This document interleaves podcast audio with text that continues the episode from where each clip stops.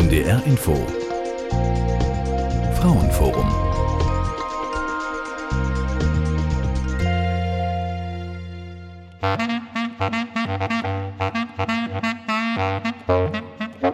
Ich bin für die Quote erst seit vielleicht 2008 weil ich vorher eigentlich immer gedacht habe, wie viele andere Frauen und auch wie viele junge Frauen, und ich glaube, das ist auch der Grund, weshalb sich viele junge Frauen gegen die Quote aussprechen, dass man es ja eigentlich so schaffen kann. Und das stimmt ja auch. Aber ich denke, dass es gesellschaftlich sehr sinnvoll ist, die Quote zu haben, weil die ganzen jungen Frauen, die ganzen hochkarätigen Absolventinnen müssen einen vernünftigen Platz in dieser Wirtschaft haben und müssen in Ruhe arbeiten können und müssen zum wirtschaftlichen Erfolg des Unternehmens beitragen und nicht nur den ganzen Tag gucken, dass sie irgendwie ihre Position halten, weil sie ja nun die einzelne Frau auf weiter Flur sind.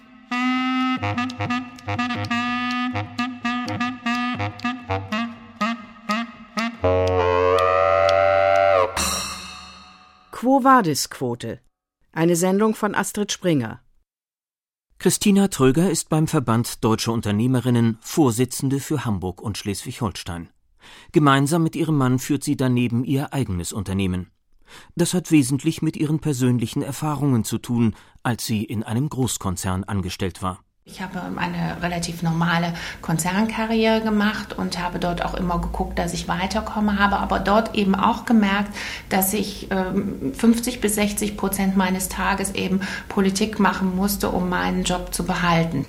Politik machen heißt, dass man nicht nur zum wirtschaftlichen Erfolg des Unternehmens beiträgt, sondern dass man immer wieder versucht, seine Position innerhalb der Gruppe in diesem Fall waren es hauptsächlich eben auch männliche Gruppen, eben immer zu behalten oder eben zu, zu perfektionieren. Als ich nach meinem Studium Vorstandsassistentin wurde, sagte mir damals ein Direktor, dass Frauen nicht in die Vorstandsetage gehören, sondern nach Hause hinter den Herd und äh, sind für andere Dinge gut. Und ich bin auch irgendwann an die gläserne Decke gestoßen, weil ich nicht mehr weiterkam. Und im Übrigen stoßen viele Frauen an diese gläserne Decke und viele Frauen gehen dann in das Unternehmertum. Das Deutsche Institut für Wirtschaftsforschung, abgekürzt DIW, hat für 2012 seinen aktuellen Führungskräftemonitor vorgelegt. Untersucht wurden die 200 größten deutschen Unternehmen, wobei die 30 umsatzstärksten noch einmal genauer betrachtet wurden. Bei diesen sogenannten DAX-Unternehmen lag der Anteil von Frauen in den Vorständen bei genau 3,7 Prozent. In den Aufsichtsräten liegt der Frauenanteil bei fast 12 Prozent. Dabei kommen aber mehr als zwei Drittel dieser Aufsichtsrätinnen von der Arbeitnehmerseite, so dass die Untersuchung des DEW als Ergebnis einen Zitat besonderen Nachholbedarf auf der Kapitalseite bei den Frauen feststellt. Dieser besondere Nachholbedarf sollte eigentlich schon seit mehr als zehn Jahren gedeckt sein. Jana Schiedek, Hamburg-Senatorin für Justiz und Gleichstellung, erläutert das. Naja, es ist nach wie vor so, dass der Anteil von Frauen in den Spitzenpositionen in den Führungsgremien der deutschen Wirtschaft beschämend gering ist.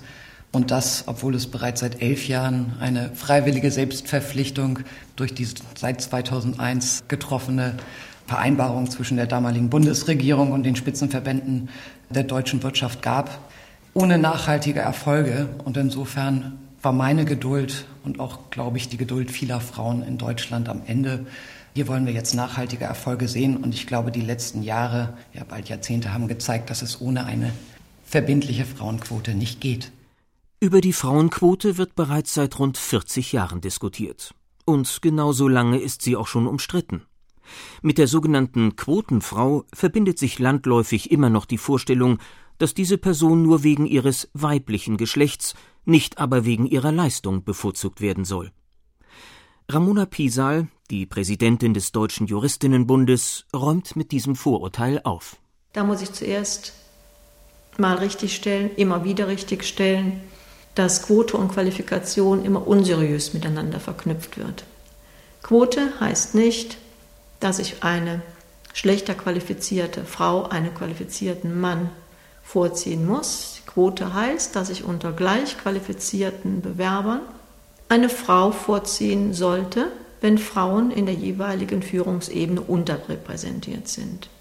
Also es geht darum, ob eine qualifizierte Frau oder ein qualifizierter Mann die Position bekommen Und für eine gewisse Zeit, bis Gleichstellung erreicht ist, soll dann die qualifizierte Frau dem qualifizierten Mann vorgezogen werden. Die angeblich mangelnde Qualifikation ist ein Reizwort in der Debatte.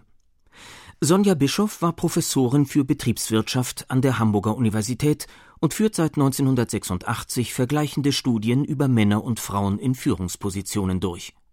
Wie steht sie zu einer gesetzlichen Frauenquote? Überspitzt formuliert würde ich sagen, es ist Teufelszeug, weil es im Endergebnis dazu führen wird, dass nicht immer die Kompetenz gewahrt werden kann, wenn bestimmte quantitative Vorgaben gemacht werden. Sonja Bischoff begründet ihre Ansicht mit den Ergebnissen aus ihren empirischen Studien, die sich auf das mittlere Management konzentrieren. Das ist die Führungsebene unterhalb von Vorstand und Aufsichtsrat. Ich stelle in meinen Studien seit 1986 fest, dass ungefähr mit etwas schwankenden Anteilen ein gutes Drittel an Frauen im mittleren Management, auf das ich mich fokussiere in meinen Studien, weiter nach oben will, also ins Top-Management aufsteigen will. Und wenn man nun davon ausgehen könnte, dass äh, dieses Drittel an Absolventinnen auch tatsächlich eine Karriere in der Wirtschaft macht, dann sind es davon aber immer nur ein Drittel, welches weiter nach oben will. Und das bedeutet wahrscheinlich, es sind es ungefähr 10, 13 Prozent. Und äh, wenn man eine Quote vorgibt von mehr als diesen 13 Prozent, ist damit schon völlig klar, dass die Qualifikation nicht gewahrt werden kann. Professor Bernd Schichold ist Beiratsvorsitzender der Financial Experts Association, auf Deutsch eine Vereinigung von Finanzexperten. Der Berufsverband versteht sich als Interessenvertretung für Aufsichtsräte in der Europäischen Union. Bernd Schichold kommentiert die Ansicht von Sonja Bischoff so. Aus unserer Sicht ist zunächst mal die äh, persönliche und die fachliche Kompetenz entscheidend. Letztendlich spielt die Persönlichkeit wirklich eine große Rolle. Und da ist die äh, Qualität, die persönliche Qualität und Eignung der Frauen ganz besonders erforderlich und gut. Ansonsten kann ich das Argument eigentlich nicht nachvollziehen. Frauen sind qualifiziert, gut ausgebildet. Was ihnen oft fehlt, ist natürlich der ähm, Karrierepfad durch die Linie eines großen oder kleinen Unternehmens. Bernd Schichold macht einen ganz anderen Einwand gegen die Quote geltend. Es sind rechtliche Bedenken. Eine gesetzliche Frauenquote lehnen wir ab. Zunächst mal, weil das aus unserer Sicht ein massiver Eingriff in die unternehmerische Freiheit ist und auch ähm, das Eigentum an der Stelle tangiert ist. Das lehnen wir ab. Diese Argumentation sei juristisch nicht zu halten, sagt Ramona Pisal vom Deutschen Juristinnenbund und begründet es so. Rechtlich ist das keine Frage, ob die Unternehmen das möchten oder ob Deutschland tätig wird. Deutschland muss tätig werden. Wir haben eine klare Unterrepräsentanz von Frauen in allen Führungspositionen der Wirtschaft, mit lediglich 15 Prozent über alles betrachtet, in maßgeblichen Positionen nur gut 4 Prozent Frauen in den Vorständen. Deutschland ist gesetzlich von Verfassungswegen verpflichtet, tätig zu werden. Artikel 3 Absatz 2 Grundgesetz sagt ja nicht nur, dass Frauen und Männer gleichberechtigt sind, sondern mit dem Zusatz zu Artikel 3 Absatz 2 ist ein ganz klarer Auftrag an den Gesetzgeber formuliert, tatsächlich dafür zu sorgen, dass Frauen und Männer gleichberechtigt sind und auf die Beseitigung bestehender Nachteile hinzuwirken. Auch das Bundesministerium der Justiz ist der Auffassung, dass es problemlos möglich sei, eine gesetzliche Vorgabe verfassungskonform zu formulieren und das sogar für die Vorstände. Und wenn der ehemalige Präsident unseres Bundesverfassungsgerichtes, Herr Professor Dr. Papier, keine Bedenken hat, was die verfassungsrechtliche Zulässigkeit einer Frauenquote anlangt, dann müssten wir uns eigentlich da auch gar keine Sorgen machen. Auch das Argument, eine gesetzliche Quote greife unzulässig in die Eigentümerrechte der Aktionärinnen und Aktionäre ein, überzeugt die Juristin nicht. Wir haben einen klaren Verfassungsauftrag zur Herstellung der Gleichberechtigung von Frauen und Männern. Die Mitbestimmung der Arbeitnehmer ist dafür ein ganz deutliches Instrument, das klar macht, Unternehmen haben soziale Verantwortung. Und im Übrigen weiß in Deutschland jedes Kind, Eigentum verpflichtet. Der Mangel an weiblichen Führungskräften im Top-Management Und der Streit um die Frauenquote sind umso erstaunlicher, weil es eigentlich im eigenen Interesse von Unternehmen sein müsste, möglichst viele Frauen in der Führungsspitze zu haben. Christina Tröger, wie schon erwähnt selbst Unternehmerin, nennt die Gründe, warum sie für eine gesetzliche Quote ist. Wir sprechen uns aus wirtschaftlichen Gründen für die Frauenquote in den Aufsichtsräten aus, weil wir einfach sagen, dass gemischte Teams erfolgreicher sind und dass die großen Unternehmen erfolgreicher sind, wenn die gemischten Teams dort arbeiten, weil sie mehr Umsätze und mehr Ertrag bringen. Zu diesem Ergebnis kam auch eine Studie der amerikanischen Unternehmensberatungsgesellschaft McKinsey.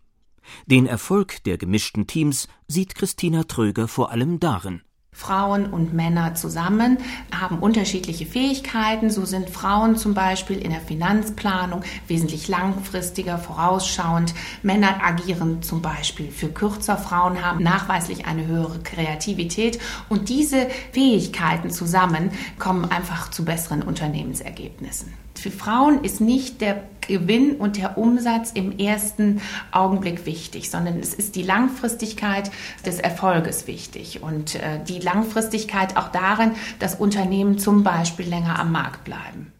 Auch Bernd Schichholz vertrat in diesem Zusammenhang die Meinung, dass die Bankenkrise mit ein paar gestandenen Bäckersfrauen wahrscheinlich hätte verhindert werden können. Frauen seien nämlich auch umsichtiger und sicherheitsbewusster als Männer.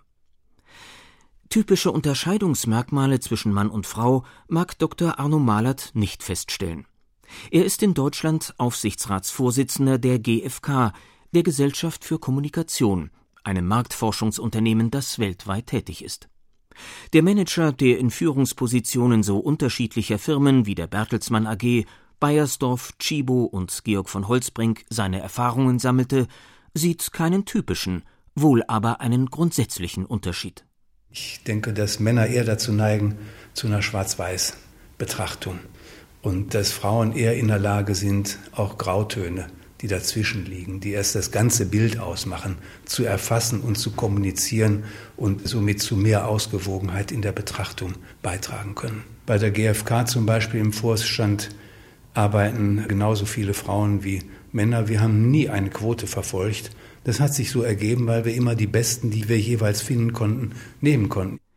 Die GfK ist mit einer Quote von 50 Prozent Frauen im Vorstand die Nummer eins der an der Börse notierten deutschen Unternehmen.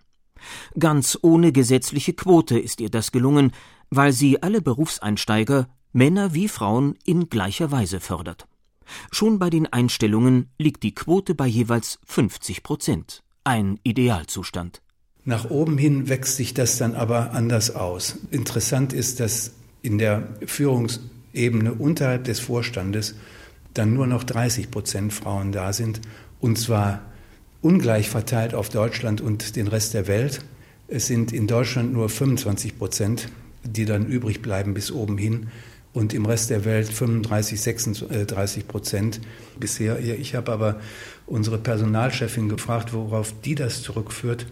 Und sie meint, dieser Unterschied liegt vor allem daran, dass wir doch noch gesellschaftliche Rollenbilder in Deutschland leben, die in anderen Teilen der Welt so nicht vorhanden sind. Doch Vorurteile gegenüber Frauen, die Mütter und zugleich erfolgreich im Beruf sind, erklären noch nicht alles. Unsichtbare Wände, die Frauen von den Machtzentren in einem Wirtschaftsunternehmen fernhalten, lassen sich nach Ansicht von Monika Schulz-Strelo schon am Sprachgebrauch eines Spitzenmanagers erkennen. Sie ist die Präsidentin und Mitbegründerin des Vereins Frauen in die Aufsichtsräte, abgekürzt FIDA. Monika Schulz-Strelo denkt dabei an Josef Ackermann, den ehemaligen Vorstandsvorsitzenden der Deutschen Bank.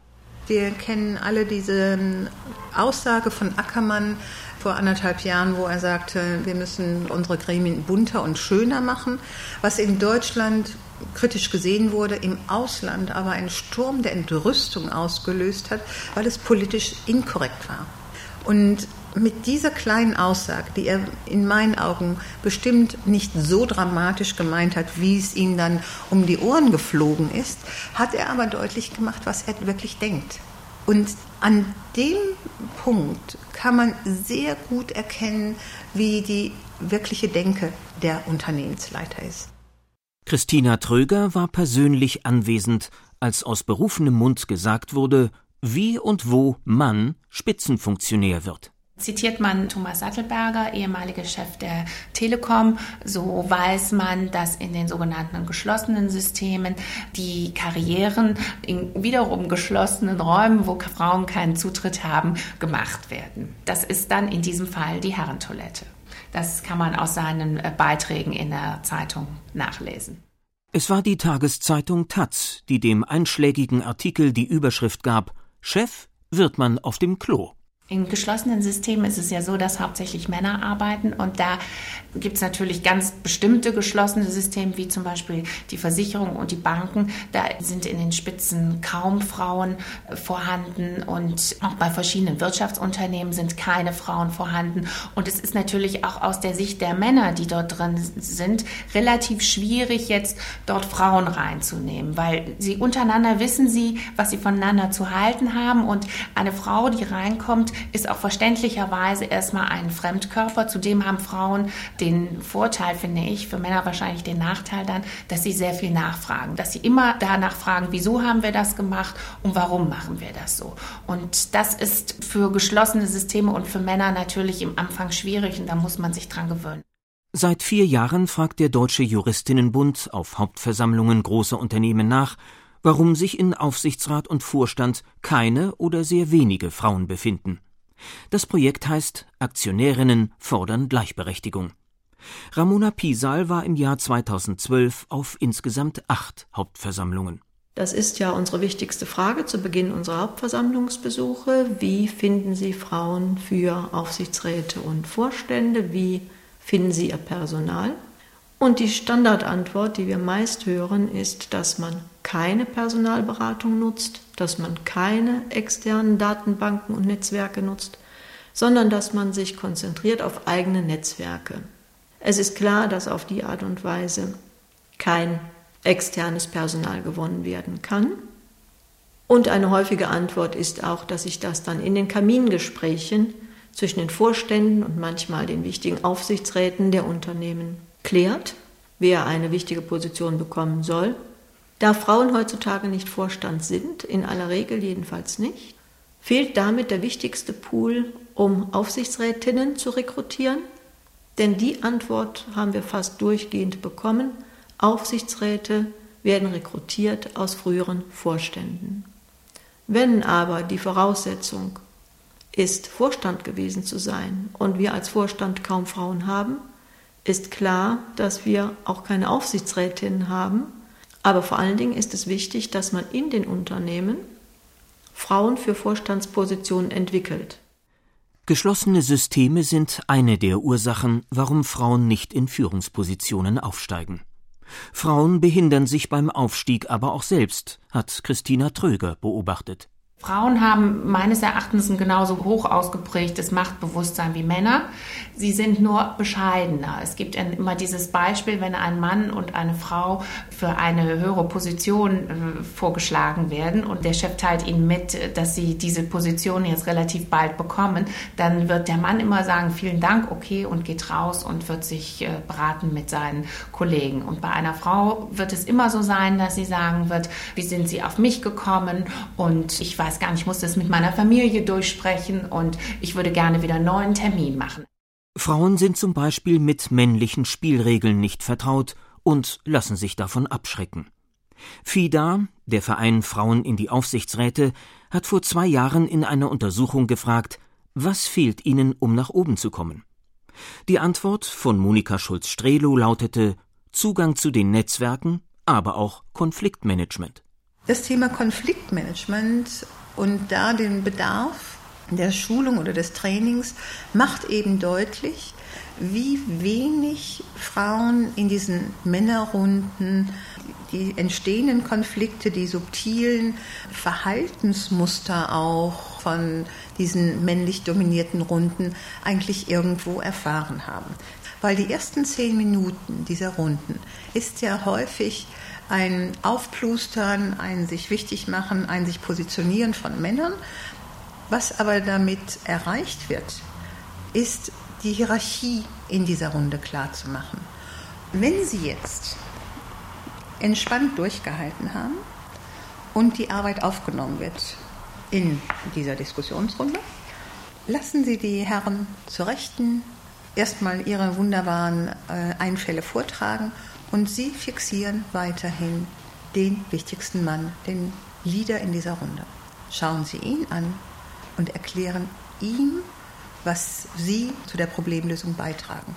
Wenn er auf Sie reagiert, brauchen Sie sich nicht zu fürchten, dass was sonst häufig passiert, dass drei Männer links neben Ihnen einer Ihrer Idee nochmal vorträgt, als seine verkauft und sie wie blöd da sitzen und sagen, das habe ich doch eigentlich eben genauso gesagt, dann wird der höchstens noch sagen können, ich sehe das auch so wie Frau Müller, aber nicht sagen, und ich habe eine großartige Idee. Arno Malert, Aufsichtsratsvorsitzender der Gesellschaft für Kommunikation, kennt die Phänomene, nimmt sie aber weniger stark wahr. Ich habe das so eindringlich nirgendwo eigentlich erfahren.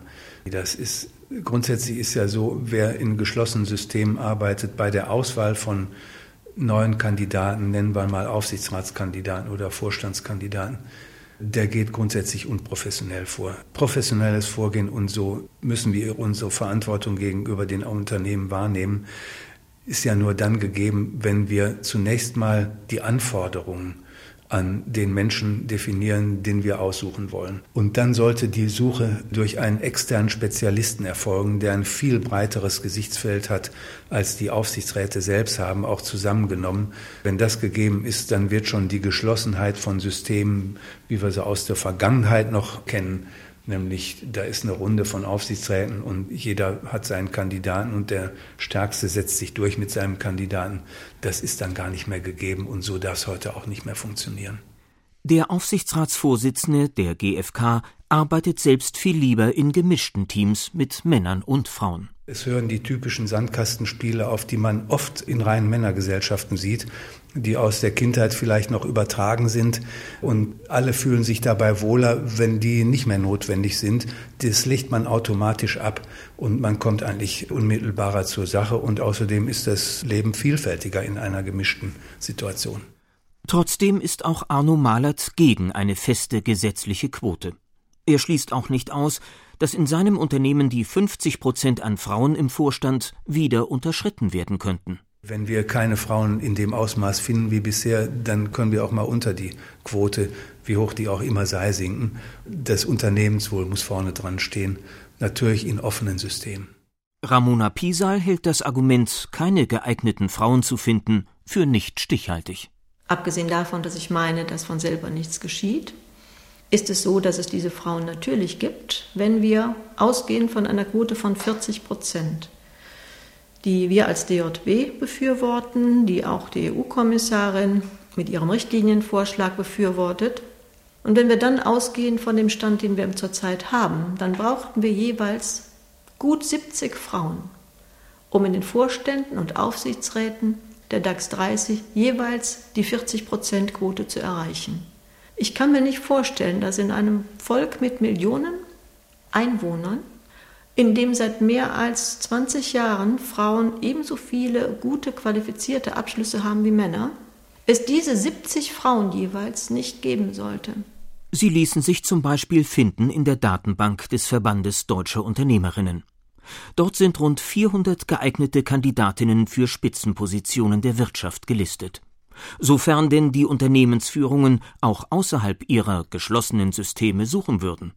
Christina Tröger, also in dem Pool für die Anfrage für die Aufsichtsrätin sind Unternehmerinnen drin und Managerinnen in Spitzenfunktionen, Unternehmerinnen, die teilweise ihre Beiräte haben oder eben durch den Werdegang eine derartige Qualifikation haben, entweder schon eine Laufbahn gemacht haben, die bis zu einer gehobenen Führungsebene gekommen sind. Und das sind oftmals auch Unternehmerinnen, die sich dann selbstständig gemacht haben und die gläserne Decke gespürt haben. Es gibt eigentlich kein Argument dagegen, dass diese Position Positionen nicht auch besetzt werden können. Und das ist eine konkrete Maßnahme, die wir extra gemacht haben, um dieses Argument auszublenden, es gibt ja nicht genügend qualifizierte Frauen für diese Aufsichtsräte. Das vergangene Jahr 2012 war bislang das erfolgreichste im Kampf um eine gesetzliche Frauenquote. Die Erfolge verdanken sich unter anderem den Aktionen des Deutschen Juristinnenbundes, Aktionärinnen fordern Gleichberechtigung, der FIDA, Frauen in die Aufsichtsräte und dem Verband der Unternehmerinnen. Die Anfänge waren schwer und unerfreulich, erinnert sich Ramona Pisal. Vielfach sind Kolleginnen gerade in der ersten Zeit ja fast militant angesprochen worden nach den Beiträgen. Sie äh, sollten das doch mal lassen, es sollte doch nur nach der Qualifikation gehen und nicht äh, nach der Quote. Man würde sie langweilen, sie würden die Pausen nur benutzen, um zum Buffet zu gehen oder andere Dinge zu erledigen in den Zwischenzeiten der Hauptversammlungen. Inzwischen werden sie ernst genommen. Die Forderung findet öffentliche Beachtung. Und die Politik reagiert. Sogar die Kanzlerin forderte auf dem letzten CDU-Parteitag im Dezember 2012 die Wirtschaft auf, mehr Frauen in Führungspositionen zu bringen. Ihre Geduld sei zu Ende, sagte sie wörtlich. Am Ende ihrer Geduld war auch Hamburgs Justiz- und Gleichstellungssenatorin Jana Schiedek. Über den Bundesrat brachte Hamburg eine Gesetzesinitiative für eine gesetzliche Frauenquote ein. Jana Schiedek. Schon die Debatten in den Ausschüssen haben uns froh gestimmt. Ich habe da viel Unterstützung bekommen, auch parteiübergreifend. Und das hat sich ja dann auch erfreulicherweise in dem Abstimmungsergebnis des Bundesrates wiedergefunden und unsere Initiative hat die entsprechende Mehrheit gefunden. Momentan ist unser Gesetzentwurf im Bundestag und jetzt wird er in den Ausschüssen diskutiert. Und ich hoffe, dass es uns auch da gelingt, parteiübergreifend eine Unterstützung zu finden. Der Vorstoß war ein vorsichtiger, der die Kritik an vorangegangenen Entwürfen aufnahm. Wir haben ja eine doppelte Sanktion in unserem Gesetzentwurf gewählt. Einerseits eine finanzielle Sanktion, hält sich ein Unternehmen nicht an die Vorgaben, so kann es die Vergütung für sämtliche Aufsichtsratsmitglieder nicht mehr steuerlich absetzen und gleichzeitig trifft die Unternehmen eine Berichtspflicht und die Namen solcher Unternehmen, die sich nicht an die Vorgaben halten, werden veröffentlicht. Auf europäischer Ebene wollte auch Justizkommissarin Vivian Reding eine gesetzliche Frauenquote für Aufsichtsräte von 40 Prozent einführen. Doch die niederländische und die schwedische Kommissarin legten ihr Veto ein. Der im November 2012 gefundene Kompromiss sieht nun vor, dass die rund 5000 börsennotierten Firmen in der Europäischen Union bis 2020 zwei von fünf Aufsichtsratsposten weiblich zu besetzen haben. Machen sie das nicht, drohen Sanktionen, beziehungsweise die Firmen müssen nachweisen, dass sie keine geeignete Kandidatin gefunden haben und sie müssen einer abgewiesenen Bewerberin erklären, warum und nach welchen Kriterien sie abgelehnt wurde. Dem Vorschlag fehlt allerdings noch die Zustimmung des Europaparlamentes und des EU-Ministerrates. Wie es weitergehen könnte, bislang noch ohne feste Quote, zeigt das Beispiel der Gesellschaft für Kommunikation. Erstens die unterschiedslose Förderung von Frauen und Männern von der Einstellung bis ins Top-Management. Zweitens Frauen für die Spitzenpositionen müssen auch außerhalb des eigenen Unternehmens gesucht werden. Drittens, die Auswahlverfahren müssen transparent werden. Monika Schulz-Strehlow schätzt die gegenwärtige Situation so ein. Es gibt mehr Chancen generell, aber den Wechsel vorzunehmen und den ernsthaften Wechsel, sagen wir auch relativ schnell vorzunehmen, ist derzeit schwierig.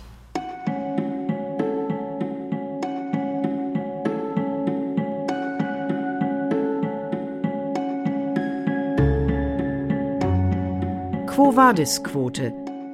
Im Frauenforum auf NDR Info hörten Sie eine Sendung von Astrid Springer.